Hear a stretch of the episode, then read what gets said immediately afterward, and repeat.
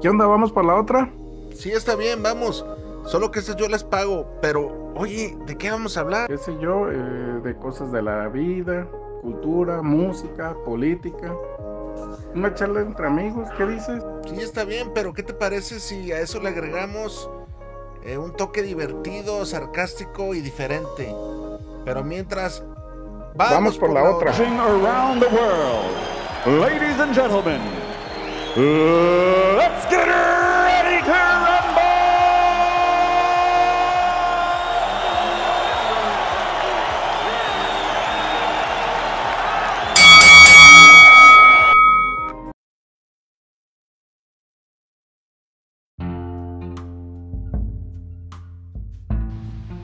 Amigos, vamos por la otra. Traemos una historia muy triste, pero que te hará reflexionar. ¿Cuántas veces no vamos por la calle y nos asombramos con personas con defectos físicos? O nos compadecemos de quien está imposibilitado. Y muchas veces esa. Pues esa falta de empatía, se pudiera decir, ¿no? Nos hace distorsionar la realidad de esas personas. Y afectamos directa o indirectamente. Te invito a escuchar esa historia y a que nos escribas al WhatsApp de Vamos por la otra. Saludos.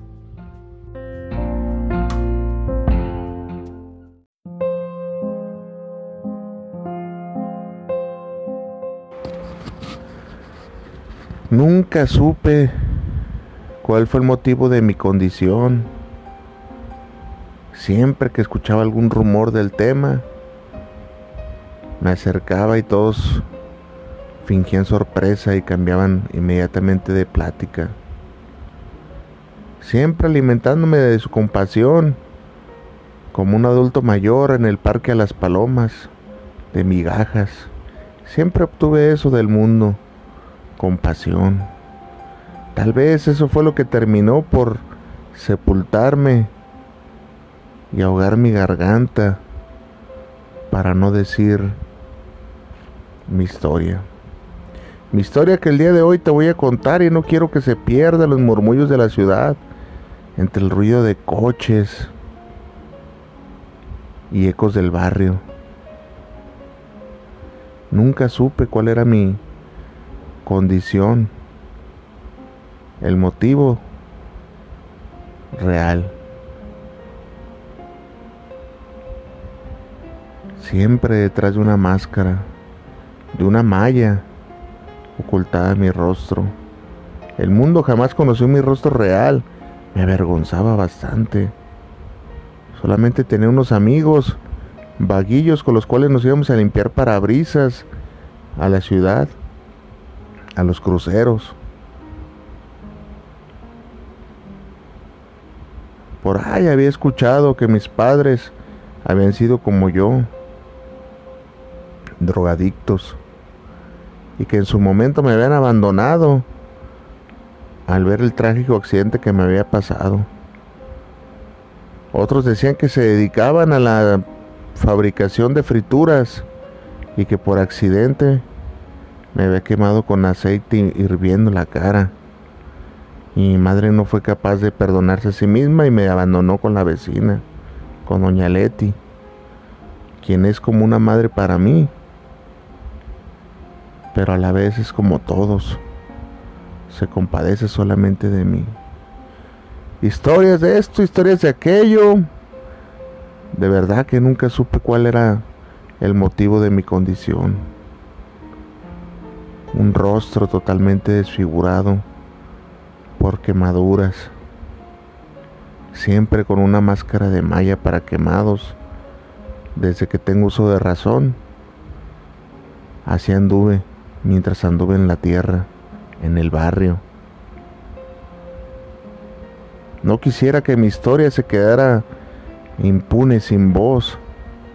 Y por eso envío esta carta tardía ya. Con mis pensamientos y puño y letra de Leti, la que en algún tiempo se consideré como mi madre. Todos me compadecían. Todo el mundo sabía mi malestar, pero nadie se atrevía a externarlo. Decía pues que salía con unos amigos a limpiar parabrisas, a vender chicles y a estarme drogando todo el día con tonsol o pegamento amarillo. Quería salir de mi realidad. No podía tolerar mi condición.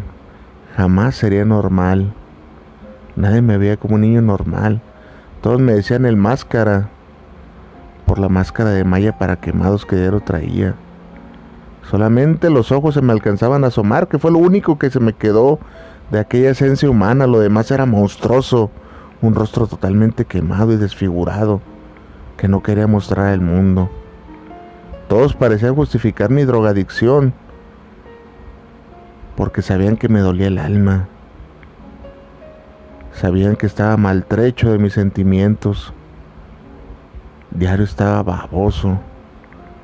Tonsoleaba diario, no sabía otra. El poco dinero que ganaba lo invertía en eso. No quería saber nada del mundo, ni de sus burlas, ni de sus críticas, ni de su rechazo. Jamás fue a la primaria. No tenía caso. Quería alejarme de todo y de todos a la vez.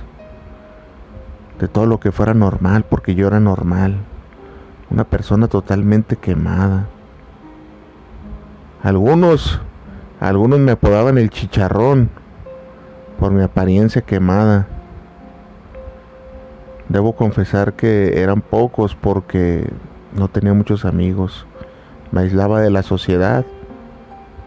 Y aquellos que osaban burlarse de mi nombre, a puño los enfrentaba.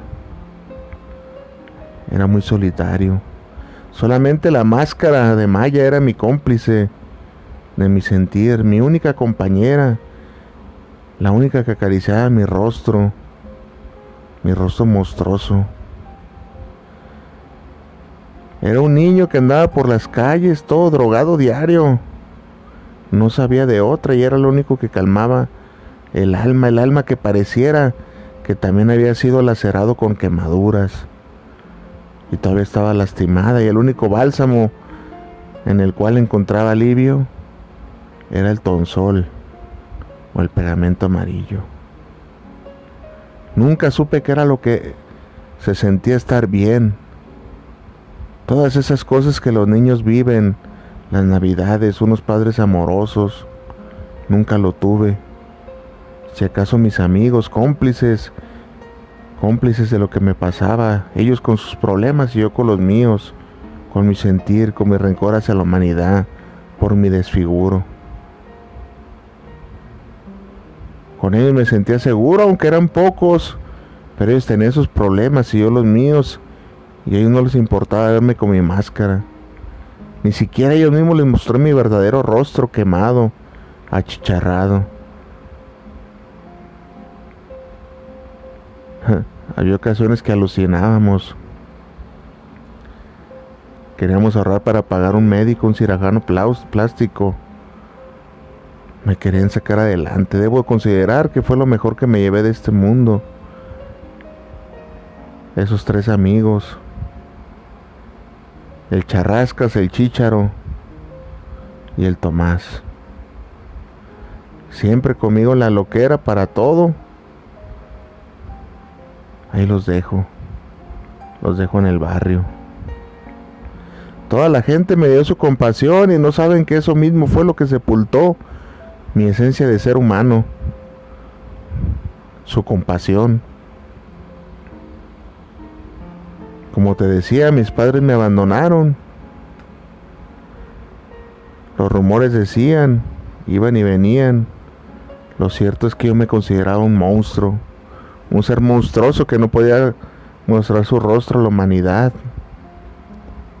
y que ponía un caparazón detrás de su máscara de malla para quemados. Todo el día drogado, todo el día pidiendo monedas o vendiendo chicles o en los cruceros todo mugroso limpiando parabrisas. Me hice de fama. Toda la gente que pasaba y me veía me miraba horrorizada. Me señalaban los niños. Los adultos me agarraban como ejemplo. Mira, te dije que no andes jugando con cerillos o eso te puede pasar. Mira, ¿recuerdas que te dije que los niños no deben de jugar a las estufas? Eso te puede pasar. A los adultos les vale madre acabar con cualquier sentimiento de, inferioridad, de lo que tú quieras con los niños. No tienen sentimientos. Me aislaba por eso de la gente, para evitar comentarios y que me vieran como un monstruo, un conejillo de indias, para ejemplo, de sus hijos. No duré mucho en la tierra y la verdad me siento satisfecho en mi paso por ella. Aprendí y conocí más cosas malas que buenas. Siempre en la calle. Nadie me decía nada si no quería estudiar. Ellos entendían que mi condición me podría dar ese lujo de no ir a clases, porque sabía las represalias que había. Me, me hacían como cobija, se pudiera decir, a todo, porque mi condición era abominable. Ni primaria ni amigos normales tuve. Mis únicas compañías, mi máscara de malla, mi vainilla de tonsol, un pedazo de trapo viejo para ponerme hasta la madre diario. Era mi único alimento, era lo que alimentaba mi alma para sentir alivio. Mis problemas eran las miradas de, las personas que me observaban sorprendidos al ver cómo un niño tan pequeño se drogaba con esa magnitud y tenía el rostro desfigurado. Nadie conoció mi rostro siempre estaba detrás de esa malla. Solamente yo lo conocía. Y era algo que no quería mostrar al mundo. No fui un delincuente, pero ganas no me faltaron, ya no quería vida yo. ¿Para qué? Muchas cosas que los niños y jóvenes hacían normales no lo fueron para mí. Siempre estuve aislado siempre protegiéndome de las calles de la ciudad, de la gente, de los vicios empedernidos de la gente, se pudiera decir que normal, esa gente que critica, esa gente que señala. Jamás fui normal, porque los estándares de aceptación como normales para los niños eran otros y mi condición era otra. Fui abandonado por mis padres y poca gente fue la que me quiso realmente en este mundo. Y todos justificaban mi drogadicción por mi condición. No quiero que esta historia se pierda, no quiero que mi recuerdo se esfume. Tampoco quiero que la escuches con horror. Solamente quiero perdurar en la historia porque viví un breve momento en la vida. Y quiero también decirte que no te compadezcas de la gente que tiene limitantes o que tiene alguna discapacidad. Créeme que eso hace más mal de lo que tú imaginas. Nuevamente te digo que mi historia no tiene moraleja,